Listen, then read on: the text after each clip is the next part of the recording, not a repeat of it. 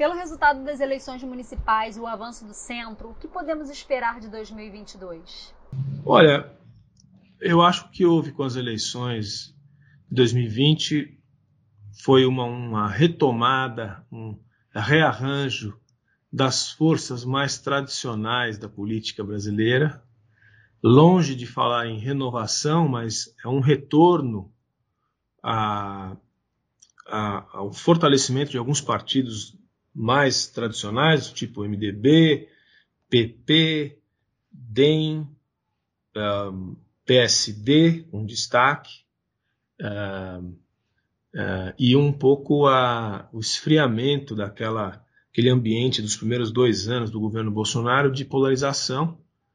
Uh, o partido do presidente que nem é que nem tem mais partido, né, não faz mais parte da, da, da, centralidade da política. O PSL foi esvaziado e a esquerda, por sua vez, talvez seja a coisa mais notável dessa eleição, ela foi na figura do PT, foi se não foi jogada uma pá de cal na herança maldita que o PT deixou no país nos últimos 20 anos, acho que é ferida de morte.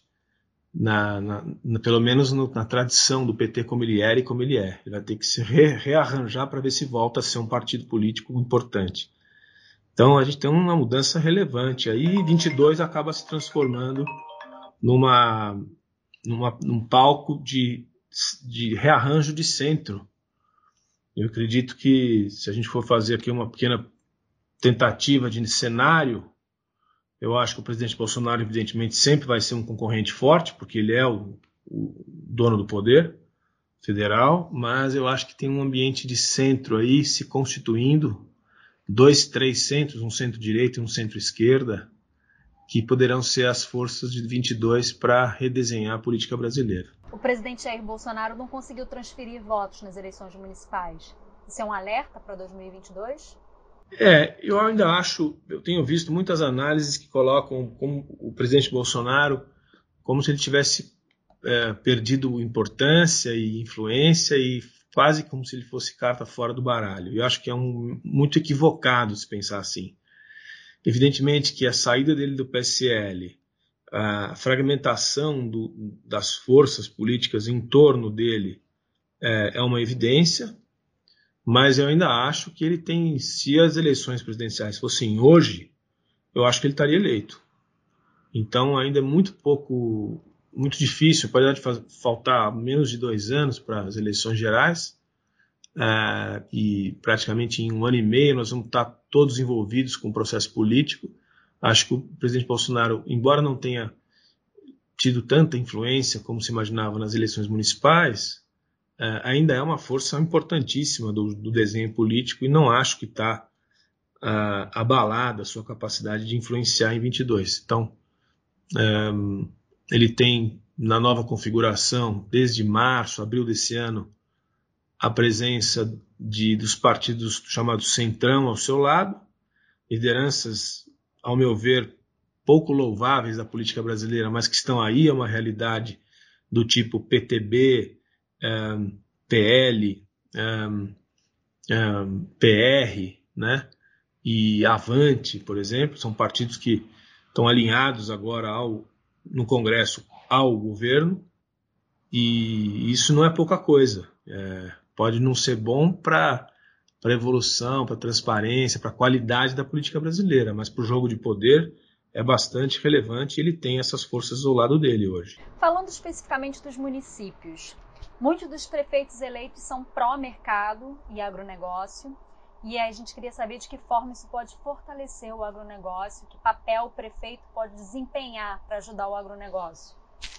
Olha, primeiro eu acho importante dizer que o agronegócio a, a cadeia produtiva toda que está incorporada no agronegócio é a vocação que esse país tem para criar riqueza. Então, não deveria ser entendido, como muitas vezes é, que o agronegócio tem um, um alinhamento político A ou B.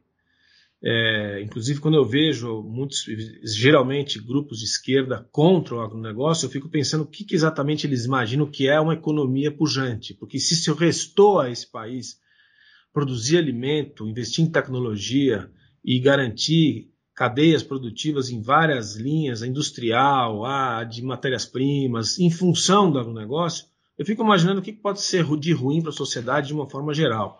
Mas o, que fa o fato é que o agronegócio é entendido muito sempre alinhado a, é, a, a grupos mais de centro-direita e tal.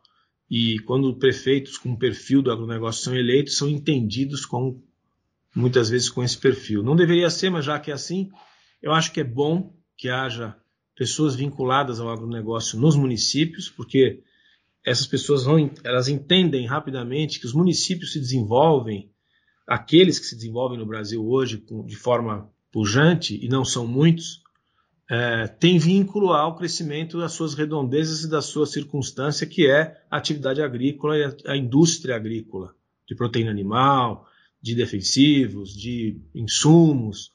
É, então, assim, é, é, é bom que haja o agronegócio, é bom que hajam prefeitos com esse perfil, porque as cidades também regulam, estabelecem regra que tem relação direta e indireta com a produção de alimentos. Então, é, eu vejo com, com olhos positivos a chegada de lideranças que entendem o que é o agronegócio. Christian, você quer é, acrescentar alguma coisa a respeito desse tema, do agro ou das prefeituras, alguma análise que eu não tenha perguntado? Não, nada específico. Eu acho que ah, ah, o que a gente tem que colocar no, quando a gente avalia a política brasileira e o agronegócio é que, a, é que se esse país tem alguma chance de reconstruir a sua, a sua matriz de produção, de trazer investimento, de, e como consequência, porque o, o, fim da política é a prosperidade coletiva, é assim que deve ser. Então, a política ela tem que, e os políticos têm que entender que essa é a saída para esse país. Né? O prefeito que não entender que é, a chegada de um investimento uh, de uma empresa de biodefensivos, uma empresa de fertilizantes, uma empresa de uma distribuidora de insumos na sua cidade, ou que não entender, é importante, e que não entender que uh, a, a, produção de alimento é onde está a retomada econômica do, do país, não está entendendo nada, porque não vai ser com a indústria, com a indústria de tecnologia, não vai ser com a indústria de, uh, de qualquer outra área em que o Brasil, mineração, né? Não vai ser por aí que o Brasil vai conseguir reconstruir a sua sociedade. É pela, justamente pela, pela aquela veia é, de, de dinamismo que tem o agronegócio e que finalmente está vinculado às cidades. Né? Não é o Ministério da Agricultura que determina é, uma série de regras e de, de instruções, seja de transporte, seja de qualidade, de sanidade, é, mas sim as cidades e os estados. E, portanto, acho bom destacar esse aspecto.